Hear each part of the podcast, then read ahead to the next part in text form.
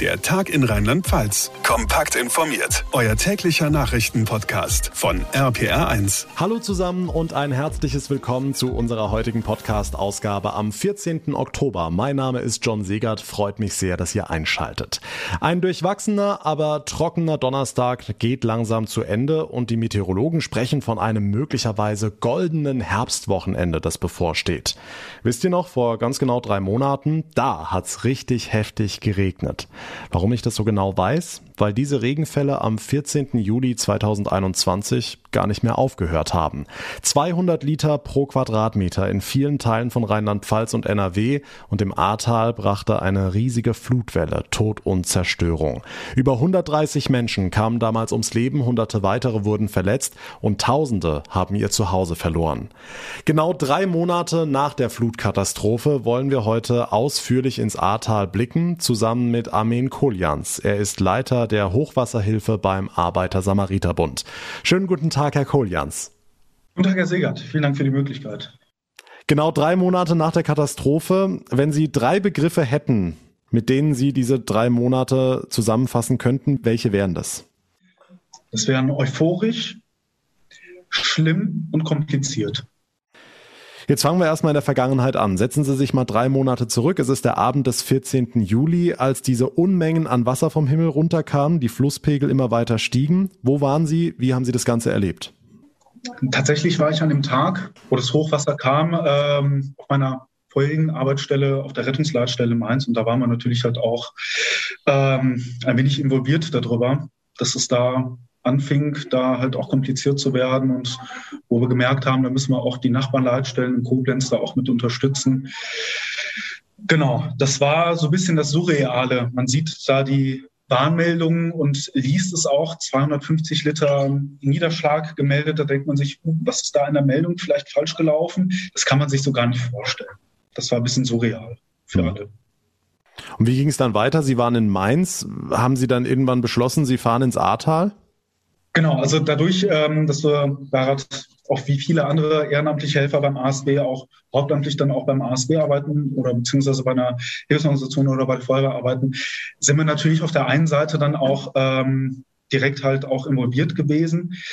Ähm, tatsächlich waren die ersten Kräfte, die vom ASB dort angefahren sind oder alarmiert wurden, noch in der Nacht aus äh, Pirmasens aus Kaiserslautern, die auch direkt dort vor Ort waren. Für uns sah es dann erstmal so aus, dass man natürlich die Kollegen in Koblenz dann unterstützen kann, die nächsten ein, zwei Tage und dann natürlich das Tagesgeschäft oder Berichtsbereiche, die halt auch aufgeschaltet wurden, dann halt zu uns nach Mainz oder beziehungsweise nach äh, Bad Kreuznach, wo wir auch zusammenhängen, ähm, dass wir da halt erstmal geschaut haben, dass der Grundschutz auch sichergestellt ist und dass wir versucht haben, dort erstmal zu entlasten.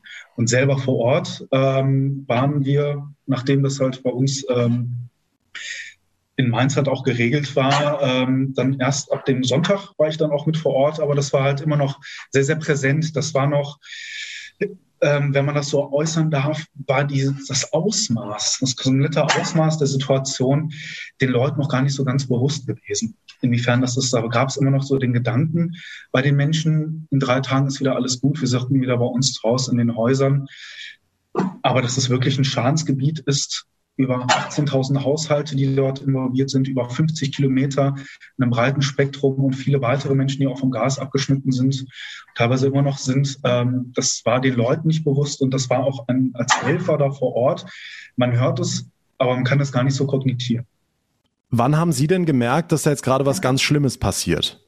Also, dass es nicht einfach nur ein bisschen Regen ist, ja, die A, die steigt halt ein paar Zentimeter an. Wann haben Sie gemerkt, dass da was Großes im Gange ist? Ich hatte dann irgendwann abends Feierabend und das ist dann so geregelt. Dann geht man auch nach Hause, aber ganz Feierabend hat man ja eigentlich nie. Ähm, da hat natürlich über die Kanäle da halt weiter verfolgt, auch mitbekommen, dass da Kollegen vom ASB auch mit alarmiert worden sind. Und das war so der erste Gedanke, auch wenn man da so ein bisschen im Ausland mit aktiv ist beim ASB, im Auslandshilfsteam, da merkt man schon, oh, das könnte was Größeres und was Längeres werden. Und da halt auch Kontakt aufgenommen zu unserer Dienststelle, dort auch angeboten, wenn es da irgendwas gibt, zu unterstützen, dass man da auf jeden Fall halt auch bereitsteht.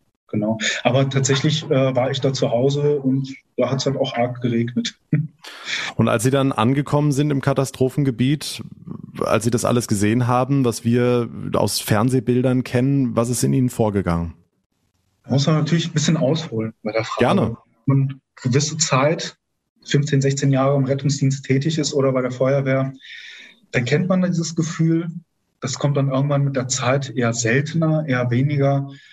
Vielleicht einmal im Monat, alle zwei Monate mal, dass man eine gewisse Situation erlebt, wo man da halt schon mal schlucken muss. Wo man so ein bisschen das Gefühl hat, den benebelten Augen, ähm, das war so eine Situation, das ist auch so eine Situation, die sich halt auch noch ein, zwei Monate länger gehalten hat. Also das ist, wenn man dort zum ersten Mal da ist, dann kann man tatsächlich auch nochmal sagen, auch wenn man das aus anderen Ländern kennt, äh, das, was man in den Medien sieht, die Bilder und die Videos, das spiegelt auf keinen Fall das wieder, man dort erlebt hat. Wenn man da Müllberge sieht, wenn man da einfach die Straßen sieht, die gerade frisch freigeräumt wurden nach ein paar Tagen oder wo man gerade wieder durchfahren kann, die, das Ausmaß der Zerstörung, ähm, die Menschen, die auf der Straße stehen und so ein bisschen mit der Situation noch ringen oder sich da quasi in die Situation gerade erst reingebracht haben, die dort noch aufräumen. Das sind Impressionen, die sind fast gar nicht in Worte zu fassen. Das sind Situationen, die erlebt man vielleicht so, wenn man auf der Leitstelle arbeitet oder im Rettungsdienst oder bei der Feuerwehr, so ähnlich, aber nur im sehr kleinen, ein, zwei Mal im Jahr oder sehr begrenzt. Und dass dieses Ausmaß, das ist natürlich ein, das ist erstmal ein Wort. Das ist erstmal ein Setting. Da muss man sich auch kurz nochmal ja, kurz nochmal fassen und sich der Situation nochmal bewusst werden, definitiv, was da gerade überhaupt passiert. Nun ist das Wasser abgelaufen, drei Tage danach wurde es dann immer weniger. Wie war das dann? Wie haben Sie oder was, wann haben Sie realisiert, dass da das Ahrtal, dass da kein Stein mehr auf dem anderen steht und dass das eine Sache von Monaten, wenn nicht sogar Jahren, also der Bürgermeister von Bad Neuenahr-Ahrweiler hat von zehn Jahren gesprochen, bis die Stadt auch nur ansatzweise wieder aufgebaut sein wird. Ähm, wie, wie, wie war das für Sie? Es war nochmal die Bestätigung der schlimmen Befürchtung, dass es auch wirklich so ist und dass es auch so weit kommt. Wir waren ja als ASB ähm, eingesetzt in Heimersheim. Das ist ein größerer Ortsheim, ein größeres Einzugsgebiet. Ähm, in Bad 9a hatten da eine Betreuungsstelle mit 260 Plätzen. Die Kollegen, die vor Ort schon die ersten Tage vor Ort waren, die hatten ja wirklich alles bekommen. Die haben mal ähm, die Menschen quasi auf Pritschenwagen von der Bundeswehr angeliefert bekommen, wenn man das so ausdrücken möchte, gar nicht geringschätzend ausgedrückt, wo die Leute noch nass waren und ähm, man gucken musste, wer ist gut zu Fuß, wer braucht ähm, eine sehr fokussierte Unterstützung. Unsere Aufgabe war es an dem Sonntag, ähm, mit den Kollegen, mit denen wir vor Ort waren, die auch in der Auslandshilfe sehr aktiv sind, sehr schnell die Entscheidung zu finden, da in den Führungsgremien für uns, dass wir nicht nur den Schalter Katastrophenschutz haben, sondern auch den sofort auch den Schalter Nothilfe, Auslandshilfe umgelegt haben und uns bewusst war, dass es, wenn man das so ausdrücken darf, der erste Auslandseinsatz im eigenen Land und dass wir von dem Katastrophenschutzszenario ganz schnell eine Exit-Strategie brauchen, auch für diese Betreuungsstelle mit 260 Personen, die dort gelegen haben. Da war ein Teil von einem Altenheim dort, da waren Leute, die waren gar nicht gut zu Fuß, da waren halt Kinder dort, auch relativ frisch geborene, paar Monate alt, paar Wochen alte Kinder. Das alles in so einer Kohorte zusammenzufassen, ist natürlich halt auch eine Belastung für alle. Und da war es unser erster Ansatz, äh, da zu schauen, wie kann man ganz schnell, das war die Aufgabe des Sonntags, ähm, diese Betreuungsstelle einmal leer machen, und dann auch wieder mit weiteren Bedürftigen halt einmal füllen. Da haben wir sehr schnell und sehr gute Kontakte hinbekommen ähm, zu einem großen Hotel in Bonn. Ähm, das Maritim Premier Grand Hotel, ähm, dass sie dort sehr viele Leute, Senioren aufgenommen haben, dass wir geschaut haben, wie können wir die Leute weiter verteilen, die wirklich Pflege brauchen. Da haben wir auch unsere ASB-Heime bis nach Budenheim, bis nach Mainz aktiviert. Da haben wir Leute nach Kochem, nach Zell dort weitergebracht, die halt eine Pflegebedürftigkeit haben, dass sie dort in einem Pflegeheim weiter behandelt werden. Wir haben weiter priorisiert, wer muss in einem Krankenhaus, also wer ist ähm, so weit pflegebedürftig, was vielleicht ein alten Seniorenwohnheim, die jetzt die Leute versorgen würden, vielleicht nicht überfordert, aber das würde so ein bisschen am Stellenschlüssel vorbeigehen. Und da haben wir quasi ganz schnell geschaut, dass wir die Leute verteilen können, soweit es geht, und da nochmal nochmal frisch einladen. Also das waren zwei Schalter. Man muss vielleicht, ich schweife ein wenig ab. Ähm, ein Problem. auch natürlich noch betrachten, die Gesamtsituation. Die Gesamtsituation in Deutschland. Wir sind sehr, sehr stark. Sie sind sehr, sehr aktiv, um in fremden Ländern zu helfen. Da haben wir sehr, sehr gute Strukturen. Wir haben, kann man sagen, weltweit überragende Strukturen, sehr, sehr gute Katastrophenschutzstrukturen, die unter dem Vorbehalt äh, sehr gut funktionieren mit einem gewissen Exit, mit einem gewissen Ende. Viele Jahre lang haben wir auch geübt, auch solche Szenarien. Wobei man natürlich sagen muss, um es gar nicht kritisch zu, ins Wording zu bringen, aber es ist halt natürlich ein Punkt, wenn man immer ein definiertes Ende hat. An jede Übung hat irgendwo ein Ende. Auch Rock am Ring zum Beispiel, sind wir hier in Bad 9a, ist auch eine Großveranstaltung, kann man auch fast gleichsetzen mit einem Großereignis, kein Großschad sagen, sondern einem Großereignis, aber da wissen wir, nach fünf Tagen, sechs Tagen ist das Ding rum. Mhm. Und dann fahren wir wieder alle nach Hause. Oder auch Evakuierungen nach Bombenfunden oder nach größeren Ereignissen, da wissen wir, das ist nach ein, zwei Tagen rum. Das ist in so einem Setting nicht. Und mhm. da muss man sagen, ist es halt ein Bonus für uns gewesen, dass wir da halt auch mit Kräften aus so einer Auslandshilfe da vor Ort waren, wo wir halt wissen, das geht hier noch weiter. Das geht halt unbestimmt weiter. Halt nicht nur auf Wochen, Monate, sondern wirklich Jahre. Inwieweit kann man als Helfer, als Helferin denn da auch mal für sich verarbeiten? Man sieht diese ganzen Eindrücke, man sieht dieses ganze Leid, man sieht unter Umständen Tote, man sieht Verletzte, man sieht Menschen, die Angehörige verloren haben. Funktioniert man jetzt immer noch drei Monate am Stück oder schafft man auch mal irgendwie das Ganze für sich sacken zu lassen, wenn man es denn überhaupt sacken lassen kann? Es waren wir ja einige Tage am Stück auch mit vor Ort gewesen seit dem Sonntag, muss man natürlich auch sagen, auch wenn man ein großes Fass hat, wo durch Ausbildung, durch Lebenserfahrung äh, und durch Gemeinschaft dieses Fass halt gewisserweise gestärkt ist und eine große Füllmenge hat, ähm, war das schon relativ voll muss man schon sagen. Da muss man natürlich ein Ventil finden, das halt natürlich halt nochmal rauszulassen. Natürlich im ersten Moment arbeitet man, man wendet das an, was man vor Jahren mal gelernt hat oder was man jährlich halt auch wieder auffrischt mit Fortbildung und Weiterbildung. Da wendet man das dann an. Ganz wichtig war es auch für uns als ASB, dass wir auf jeden Fall aus den vergangenen Krisensituationen gelernt haben und das auch für uns ganz präsent haben, die psychosoziale Unterstützung, nicht nur für Betroffene, sondern auch für äh, Einsatzkräfte, dass wir für uns entschieden haben, wir machen jeden Abend so eine große Runde, wo wir uns nochmal alle zusammensetzen, so eine, eine Abendrunde und besprechen nochmal, mhm. ähm, wie war dein Tag? Auch wenn wir den ganzen Tag die gleichen Wege gelaufen sind, haben wir doch andere Dinge halt erlebt. Mhm. Und das ist auch immer ein ganz gutes Feedback, um zu schauen, wie ist gerade die Gruppendynamik, in welche Richtung geht das, wo gibt es vielleicht Bedarf als Gemeinschaft, als Gruppe dort nochmal ähm, darüber zu reden, das nochmal anders wahrzunehmen, um dann langfristig halt äh, nicht Probleme zu schaffen, sondern halt auch den Leuten und nicht nur den Betroffenen, sondern auch den Einsatzkräften auch frühzeitig zu signalisieren. Ähm, da gibt es halt auf jeden Fall Wege und Reden halt hilft. Und ähm, das ist immer so ein bisschen zweierlei. Wenn man natürlich nach Hause ankommt und äh, aus dem Katastrophengebiet raus ist, ist es halt immer so für ein paar Stunden, einen halben Tag oder einen Tag immer so ein bisschen schwierig, da wieder in den normalen Alltag halt zu finden, aber das geht relativ fix. Das geht relativ fix, gerade über diese Abendrunden, wo wir da immer raushören konnten, wo ist gerade der Bedarf da oder wo, mit wem kann man da noch mal ein bisschen eingehender reden. Das war schon ganz gut, denke ich. Das hat halt auch ganz viel, wenn man dieses Fass sich nochmal vorstellt, ganz viel Wasser nochmal aus diesem Fass halt rausgelassen sicher eine sinnvolle Sache. Sie haben Ihre Hilfe auf, auf Jahre angelegt. Bisschen zynisch habe ich Berichte von Menschen gelesen, die bei Hotels im Ahrtal angerufen haben und gefragt haben, sagen Sie mal, äh, wann kann man denn bei Ihnen endlich wieder Urlaub machen? Um das Ganze mal für die Leute zu verdeutlichen, die jetzt nicht im oder im Umkreis vom Ahrtal leben, geben Sie uns einen Lagebericht. Wie ist der Stand? Wie sieht's da aus? Was funktioniert? Was funktioniert noch nicht? Wenn man das in relativ kurzer Zeit zusammenfassen kann. Ja, da wäre eine wortgewandte Antwort. Urlaub ist ganz wichtig. Erholung kann natürlich auch zur Unterstützung von anderen Leuten sein. Sprechen Sie sich mit dem Helfershuttle ab, sprechen Sie die Hilfsorganisation ab.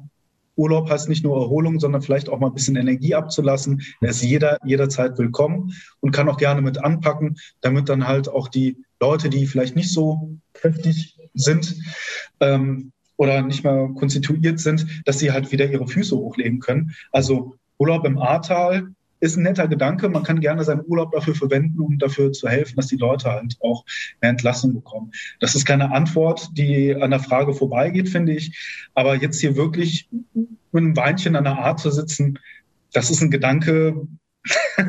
also Machen Sie es konkret. Also ich war, ich kenne die Bilder, aber offensichtlich gibt's viele Touristinnen und Touristen, die jetzt eben aus anderen Teilen Deutschlands kommen, die denken, ach, da äh, ist die Welt ja wieder in Ordnung, ist ja drei Monate her. Können Sie uns konkret beschreiben, wie sieht's aus? Ist es immer noch dieses Kriegsszenario? Äh, funktionieren die Straßen? Wie sieht's mit Brücken aus? Also, dass Sie uns vielleicht mal kurz mitnehmen und ähm, vor Augen führen, wie denn die aktuelle Situation ist. Wir haben natürlich Gemeinden, da sind 80 Prozent, 90 Prozent zerstört. Und zerstört heißt zerstört. Da stehen vielleicht noch Steine. Ähm, da fahren aber auch noch Bagger rum, wo man denkt, oh, das war eigentlich gesichert. Die werden immer noch abgerissen. Da gibt es keine Läden, da gibt es noch keinen Einzelhandel.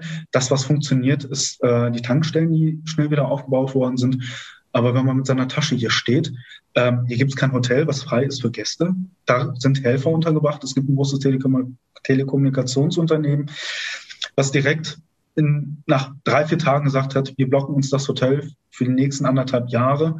Äh, dort bringen wir unsere Mitarbeiter unter, weil wir ganz genau wissen, dass die hier mit unterstützen müssen zum Aufbau. Also ein Hotel, was jetzt an Gäste vermietet, das könnte vielleicht einzeln in einzelnen Orten sein, aber man muss natürlich auch daran denken, dass Kapazitäten frei bleiben müssen, auch für Helfer, die hinkommen, ihre Freizeit investieren und arbeiten hier, um das wieder aufzubauen und sich jetzt schon daran Gedanken zu machen. Wir machen ja jedes Jahr Urlaub im Ahrtal, darauf bestehen wir jetzt auch, dass es funktioniert. Da muss man irgendwie von sich selber auch ein bisschen zurücktreten. Das sind teilweise, gibt es die Stromversorgung, wie wir haben es immer am Anfang des Interviews gemerkt, wo dann auf einmal dann wieder der Strom weg ist. Das geschieht jetzt immer längeren Intervallen, aber das äh, verdeutlicht dann einem auch nochmal, äh, wo man hier gerade sitzt und was hier gerade los ist. Also eine stabile Stromversorgung ist relativ gut gegeben. Ab und zu gibt es halt die Ausfälle oder das Internet ist dann für kurze Zeit nicht da und man kann dann nicht weiterarbeiten. Ähm, das ist so nicht gegeben. Jetzt gibt natürlich einzelne Orte, wo es halt wieder Gas gibt, wo das Wasser wieder aus dem Wasserhahn zu trinken ist, andere Bereiche halt gar nicht ähm, da ist man vielerorts noch gar nicht so weit, dass man überhaupt daran denken kann. Jetzt ist es halt ganz wichtig, ist mir persönlich auch nochmal wichtig zu signalisieren. Es gibt natürlich verschiedene Unternehmen, die vielleicht vorher in Konkurrenz gearbeitet haben, die natürlich ähm, ein gleiches Portfolio angeboten haben im gleichen Bereich. Ich finde es sehr, sehr schön zu verspüren und da halt mit den Menschen in Kontakt zu sein, dass halt auch die vielleicht ehemalige Konkurrenten erkannt haben, jetzt ist gerade nicht der Zeit der Konkurrenz, hier geht es gerade ums wirtschaftliche Überleben. Jetzt müssen wir alle zusammenstimmen, gemeinsam einen Strang ziehen, so dass wir in vier Jahren, fünf Jahren uns wieder Konkurrenz sein können. Mhm. Und das ist so der wichtige Punkt. Also von Urlaubsregionen, das wird bestimmt wieder bald sein, in mehreren Jahren. Aber dass man jetzt zügig hier hinkommt, äh, die Füße hochlegt mit einem Beinchen in der Hand, was jedem ja gegönnt ist, das sehe ich jetzt gerade erstmal nicht so. Okay. Jetzt sind Sie Leiter Hochwasserhilfe beim Arbeiter-Samariter-Bund und mit vielen anderen Hilfsorganisationen haben Sie auch gesagt, Sie haben sich dauerhaft über Jahre im Ahrtal niedergelassen. Wie sieht Ihre Hilfe, Ihre Projekte ganz konkret vor Ort aus? Was machen Sie mit dem ASB beziehungsweise mit den anderen Hilfsorganisationen? Wie helfen Sie den Menschen? Ja. Wir als Arbeiter-Samariter-Bund sind unter dem Aktionbündnis Aktion Deutschland hilft. Das ist so ein Oberbündnis, Bündnisorganisation, unter denen wir agieren. Das sind auch die Spendengelder, die durch Beiträge äh, gesammelt worden sind. Und nochmal vielen Dank äh, auch an jeden, der gespendet hat. Das sind von Großspenden, aber auch bestimmt auch Leute dabei, die nochmal 30 Euro aus dem Socken rausgezogen haben für die Leute im Ahrtal. Das Geld ist gut, dass es da ist. Und das wird auch sehr verantwortungsvoll, verantwortungsvoll eingesetzt und auch verwendet. Und wir als Aktion Deutschland hilft, Arbeiter Samariterbund, sind für die nächsten Jahre definitiv hier im Ahrtal und müssen natürlich auch schauen, dass wir da phasengerecht vorangehen. Es gab die Phase der Straßenfreiräumen und der Kellerleerpumpen. Es gibt die Phase des Stemmens, also des Abstemmens. Wir sind noch mit, wenn man das so als Produktlebenszyklus betrachten möchte, wenn man das so sagen darf, ähm, in einer heißen Phase der Bautrockner aber auch in der heißen Phase der weißen Ware wie Kühlschränke, Waschmaschinen, Wäschetrockner, Mikrowellen, die jetzt bald, denke ich mal, in eine Maturität kommt, die vielleicht durch einen anderen Bedarf halt kannibalisiert wird. Da müssen wir natürlich schauen, dass es situationsgerecht ist. Also wir haben einmal den Strang der Hilfsgüter, den wir mit bedienen wo wir für die Leute da sind und ähm, jeden halt auch unterstützen wollen. Das ist immer die Frage, wie schnell kriegt man natürlich Material nach, um die Leute das halt natürlich auszuteilen. Das ist ein konkretes Projekt, ein konkretes Angebot, was man Leuten anbietet. Dann gibt es die Soforthilfen oder die Hilfsgelder, ähm, die man den Leuten zur Verfügung gestellt hat, durch die Partnerorganisation über Aktion Deutschland hilft, ähm, auch durch den ASB. Ähm, dass man den Leuten halt auch sofort, wo halt noch alles nass war, sehr schnell vor Ort war und den Leuten halt direkt eine finanzielle Unterstützung gegeben hat. Das ist auch ein Drang, äh, Strang, nicht ein Drang, auch ein Drang zu helfen natürlich, aber ähm, ein Strang, den wir auch weiter verfolgen, wo wir jetzt auch schauen, Weihnachten steht vor der Tür. Und um es mal so auszudrücken, die Kinder, Enkelkinder und Patenkinder sind oder sollen natürlich eine bleibend gute Qualität ihrer Geschenke erfahren. Und da kann man natürlich halt auch unterstützen, ähm, dass, dass dort die Familien auch unter, entlastet sind. Mhm. Dass man da halt zumindest ein Lächeln der Kinder führt auch oft zum Lächeln der Eltern, dass man halt auch schaut, dass es in der Familie gut aussieht und wir da natürlich auch Projekte haben im Bereich der Kinder-, Jugend- und Familienhilfe, wo wir das gerade noch aufbauen, in den Bedarf halt noch genau abdecken, wo wir auch die nächsten Jahre dort auch unterstützen wollen, auch gerade im Bereich der Resilienzbildung. Aber auch ein sehr großes Thema, wo wir jetzt sehr aktiv sind und ich hoffe jetzt auch in den nächsten Wochen äh, dabei Hilfsunterkünfte, wie zum Beispiel in Dernau, da aufbauen werden und wo auch Leute über Jahre ähm, natürlich das Angebot haben, dort zu wohnen und da halt ihre Gemeinschaft zu haben. Das war sehr, sehr schön, wie der Bürgermeister aus Dernau, wenn ich das so ausdrücken darf, ähm, der Hirte, der seine Schäfchen zusammengesammelt hat, dass, dass die Orte dort nicht aussterben, dass die mhm. Leute da eine Zukunft sehen, sehen, da geschieht noch was, es ist zwar sehr viel zerstört, aber auch sehr, sehr viel Hilfe und Unterstützung, wo man nur unfassbar dankbar sein kann, dass es so eine große Solidarität da war und auch immer noch da ist, dass die Leute dort unterstützt werden. Und da sind wir auch natürlich mit unseren individuellen Projekten und mit unseren individuellen Angeboten vor Ort. Was wir nicht machen, und das ist auch ganz, ganz wichtig, dass man das auch vielleicht auch mal so erfasst, wir wollen keine Parallelstrukturen haben. Wir wollen nicht als Aktion Deutschland hilft auch untereinander nicht die zehnte Organisation sein, die das, achte Angebot oder das zwölfte Angebot gleichwertig halt anbietet. Wir müssen natürlich gucken, wer hat welche Stärken wo. Natürlich bieten wir als Hilfsorganisation eigentlich ein vergleichbares Portfolio an, aber es gibt immer unterschiedliche Stärken, die es da gibt. Und wir wollen da halt mit unseren Stärken das sind natürlich einmal die Bereich der Pflege oder der Fürsorge für Familien, natürlich die Kinderunterstützung, äh, Familienhilfe. Dort uns da natürlich halt auch irgendwie implementieren und dort denke ich mal ist der Bedarf, wenn man das so sehen möchte, ähm, um gar nicht abzuschweifen. Es gibt ja, wenn ein Haus dort steht, was kaputt ist, was aufgebaut werden muss. Da gibt es einmal die Hardware, wenn man das so sagen möchte. Da gibt es natürlich die Baustoffunternehmen, die Handwerker, die die Hardware machen. Wir als Hilfsorganisation, wir als ASB über Aktion Deutschland hilft, kümmern uns um die Software und das sind die Menschen. Und so wie der Bedarf ist, so stehen wir da und so unterstützen wir auch. Schönes Bild.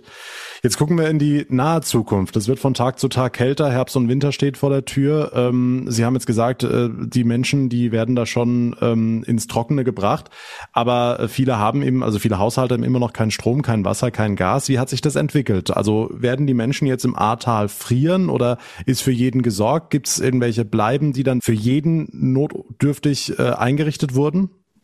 Also gibt natürlich, äh, die Stromversorgung ist relativ da, zwar nicht immer durchgeht, aber die ist schon fast stabil, genau. Und das ist halt quasi das, was man halt nutzen kann. Und das, was wir als Aktion Deutschland hilft, als ASB halt auch nutzen, das Verlassen auf die gute Elektrizität, die hier schon da ist über die Infrastruktur. Jeder Haushalt, jeder Mensch, dem kalt ist, der kommt am besten vier Tage bevor ihm kalt ist, dann zu uns und holt von uns ähm, Heizlüfter, Elektrogeräte, äh, damit es halt nicht Genau, damit es halt nicht kalt wird. Die Leute, die halt in Wohnungen oder Häusern wohnen können, die bekommen von uns Heizlüfter. Die Menschen, die halt alles verloren haben, was es halt auch gibt, oder die sehr viel verloren haben, für die werden zum Beispiel im Vergleich zu Dernau ähm, Behelfsunterkünfte auf, Behelfsunterkünfte aufgebaut oder wie auch in Bad 9a, wo jetzt auch eine große Anlage entsteht äh, mit ähm, ungefähr 50 Wohneinheiten, dass dort Leute unterkommen. Wir unterstützen natürlich auch Hotels und Gastgewerbe, dass sie da so schnell wie möglich ihre Plätze da wieder trocken bekommen, sodass die Leute auch unterkommen. Und natürlich auch am liebsten hat auch hier in dem Bereich, ähm, das ist so unser Fokus. Dann gibt es auch die Tiny Häuser, die von Aktion Deutschland hilft, in einer großen Zahl, ähm, halt auch bereitgestellt wurden, wo wir uns da halt mit über, über den ASB halt um die Leute dort kümmern. Mhm. Das ist ein konkretes Projekt, was wir da begleiten werden, die Menschen äh, über ADH Aktion Deutschland hilft ähm, und da die Leute unterstützen. Also wer friert, das kann natürlich sein, aber da soll er halt auch wissen, dass er sich gerne an uns wenden kann. Und dann sind wir ganz schnell vor Ort und können damit Herzlüftern aushelfen. Jetzt haben heute am dritten Monatstag dieser Katastrophe viele Medien natürlich das Ereignis nochmal aufgegriffen und ähm, da kommen einige Menschen zu Wort, die dann äh, massive Kritik an der Politik üben. Sagen, wir werden da allein gelassen. Hier war die Bundeskanzlerin, der Vizekanzler, die Ministerpräsidentin und äh, hier wurde versprochen, versprochen, versprochen, aber letztendlich ist nichts passiert. Was kriegen Sie da mit? Können Sie das so unterschreiben oder ist da ein bisschen was falsch behauptet worden? Ich bin nicht in der Position über falsch und richtig in einem, in einem Bereich zu entscheiden, der Politik, das ist, ähm, das ist nicht mein Bereich, wo ich öffentlich eine Meinung kundtun kann. Was ich aber weiß, ist es, dass Leute wirklich die Angst geäußert haben. Das ist auch sehr, sehr präsent bei mir noch und das ist, das halt auch regelmäßig noch mit. Die haben Angst, vergessen zu werden. Wir sind aber da im gesamten Ahrtal, auch Trier, wo wir auch aktiv sind. Wir sind da. Wir haben die Situation hier nicht vergessen. Ich denke mal, auch die Politik und die Gemeinden haben die Situation hier nicht vergessen. Diese unglaubliche Solidarität, die aus ganz Deutschland hier angekommen ist, das ist sehr, sehr präsent. Was natürlich, was man auch zulassen muss, ist der Gedanke, dass es vielleicht dem einen oder anderen vielleicht nicht schnell genug ging. Manche Dinge brauchen einfach ihre Zeit, andere Dinge, ja, kann man sagen, gut, das hätte ein bisschen schneller gehen können. Aber im Prinzip geben wir alle Vollgas. Wir sind Vollgas da. Wir möchten niemanden vergessen. Und wir rufen natürlich auch dazu auf, dass vielleicht Familien oder einzelne Personen, die bis jetzt noch nicht herangetreten sind, die vielleicht auch denken, das hat auch ein bisschen was mit Selbstbestimmung zu tun. Es fällt vielleicht einem ein bisschen schwer, an eine Hilfsorganisation heranzutreten. Aber kommen Sie zu uns. Wir sind da. Wir sind hier in Heimersheim. Wir sind vor Ort. Wir haben das Projektbüro offen. Und da kann man gerne zu uns hinkommen. Für die Leute, die wir vielleicht nicht übersehen, aber die wir noch nicht ganz auf dem Schirm hatten. Aber wir sind auf jeden Fall da. Und da gibt's halt den Spruch, nur sprechenden Menschen kann geholfen werden. Wir haben es gehört, wir haben es verstanden und wir wollen auch helfen als Aktion Deutschland hilft, als Arbeitersammelbetrieb. Und wir von RPA 1 wollen die Menschen im Ahrtal natürlich auch nicht vergessen, erinnern jede Woche an die Woche im Ahrtal und erzählen die Neuigkeiten. Jetzt heute mit Ihnen, Herr Kolljans, abschließende Frage. Ähm, was brauchen Sie? Was, was kann man noch Gutes tun? Ich würde die Frage ganz gern mit einer Ablehnung äh, beginnen. Was brauchen wir nicht? Bitte keine Sachspenden. Wenn es einen konkreten Bedarf gibt, dann sprechen Sie mit der Stadt, sprechen Sie mit einer Kommune und fragen Sie erstmal, ob man das auch wirklich haben möchte.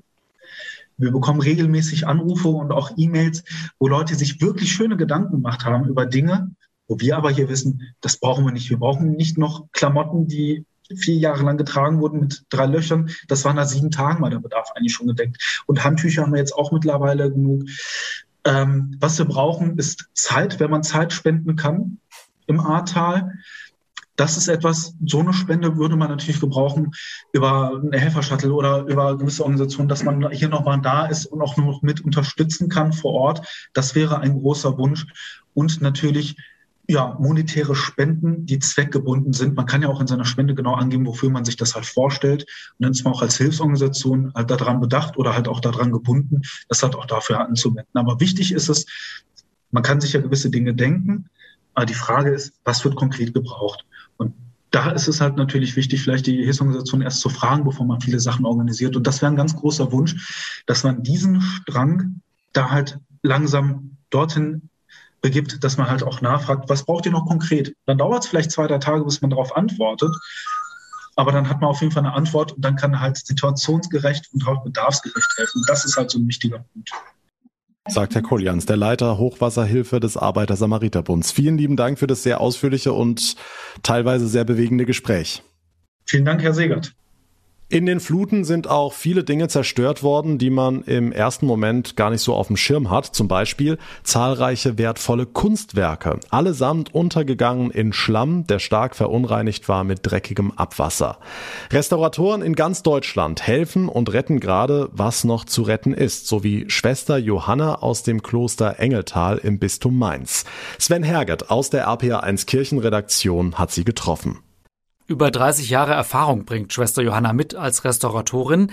Als sie die Kunstwerke aus dem Ahrtal ausgepackt hat, da war sie geschockt. Die Holzfiguren waren dick mit stinkendem Schlamm überzogen, ein Mix aus Lehm und dem, was sonst durch die Abwasserrohre fließt. Perfekt für Schimmelpilz und ein widerlicher Gestank. Wir haben alle Skulpturen sozusagen in Quarantäne gesetzt. Wir haben eine Scheune, die ist leer. Wir haben dort ein Zelt errichtet und dort lagern die Skulpturen und werden dort vorsichtig getrocknet. Zuvor habe ich aber die Lehmschicht vorsichtig mit Wasser weggeschlemmt, weil er verbindet sich mit der unterliegenden Fassung und er wird hart wie Beton. Also den kriegt man dann im getrockneten Zustand nicht mehr ab. Das Reinigen braucht viel Fingerspitzengefühl, damit die Holzfiguren nicht kaputt gehen. Und auch jetzt ist immer noch viel zu tun. Also wenn Sie hier fühlen, ist das Holz weich. Also wir müssen eine Holzfestigung machen und dann konservatorisch hier diese Hohlräume kitten mit Materialien, die sich mit dem Holz vertragen. Und wir müssen wahrscheinlich ein Konzept entwickeln, um den Schimmelpilz abzutöten, der noch im Gefüge vorhanden ist. Der Jesuskopf aus Holz hier, der sieht aus, von außen zumindest, wie vorher, aber innen, da ist er noch weich und nass und eben auch vom Schimmelpilz befallen. Eine Analyse soll jetzt zeigen, welche Pilze es sind und wie sie bekämpft werden können. Und dann müssen Spezialisten ran. Schwester Johanna sagt, sie leiste hier nur erste Hilfe, ist aber froh, dass sie helfen kann. Wir haben es ja mit Werken zu tun, die eine spirituelle Aussage haben. Und das wiederherzustellen, also zu restaurieren, das heißt in der Substanz zu sichern, das freut mich sehr, dass man an solch einer Aufgabe beteiligt ist. Ein Video, das Schwester Johanna bei der Arbeit zeigt, findet ihr bei uns im Netz auf rpa1.de. Vielen weiteren Menschen aus Rheinland-Pfalz dämmerte an diesem 14. Juli vor genau drei Monaten schnell, dass es sich da um eine Jahrhundertkatastrophe handeln und der Wiederaufbau im Ahrtal Jahre dauern würde. So begannen mitten in der größten Verzweiflung Hilfsaktionen wie die von Winzern für Winzer, die heute Abend mit dem Preis der deutschen Weinkritik ausgezeichnet wird. Die Idee, mit gespendetem Wein Spenden einsammeln. RPA1-Reporter Olaf Holzbach. Wenn es dafür einen Preis gibt, vermute ich, es hat funktioniert. Ja, das kann man wohl sagen. Tausende haben mitgemacht. Der Spendenwein kam aus aller Welt. HelferInnen packten die Kisten immer mit sechs Flaschen drin und die wurden nicht verkauft, sondern die gab's als Danke für eine Spende. Das machte das Spenden deutlich leichter. Ja, das ist immer so Spendegeld. Ja, das ist ja irgendwie so ein bisschen blöd. Aber wenn es dann eine Gegenleistung dafür gibt, dann äh, hatte ich die Hoffnung, dass es einfacher funktioniert. Also wir sind bei so einem Netto-Spendenbetrag von ungefähr 1,8 Millionen Euro. Dirk Würz, Winzer im rheinhessischen Nierstein, der Macher der Aktion. Den Preis heute Abend, sagt er, nimmt er stellvertretend für die vielen an, die das alles möglich gemacht haben. Okay, läuft die noch? Kann ich noch so ein Weinpaket bestellen? Nach der Lese, ja, soll es noch eine Runde geben. Wichtig ist, sagt der Winzer, dass wir nicht vergessen. Das ist ja so ein Klassiker. Ne? Jetzt sind schon wieder ganz andere Dinge in den Schlagzeilen. Es sind drei Monate vorbei, aber die werden Jahre, wenn nicht sogar vielleicht ein Jahrzehnt oder noch länger brauchen, um das alles wieder aufzubauen an der A. Und insofern ist eine Aufmerksamkeit, auch eine mediale, für dieses Thema eigentlich immer gut. Die sollte auch möglichst lange einigermaßen hoch bleiben. Da helfen wir gerne mit. Der Preis der deutschen Weinkritik heute Abend für die Hilfsaktion von Winzer Dirk Würz zugunsten seiner KollegInnen im Ahrtal. Herzlichen Glückwunsch.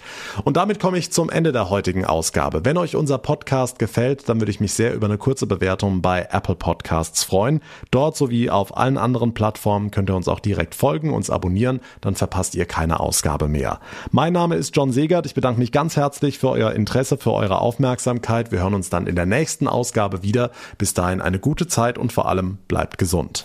Der Tag in Rheinland-Pfalz, das Infomagazin, täglich auch bei RPR1. Jetzt abonnieren.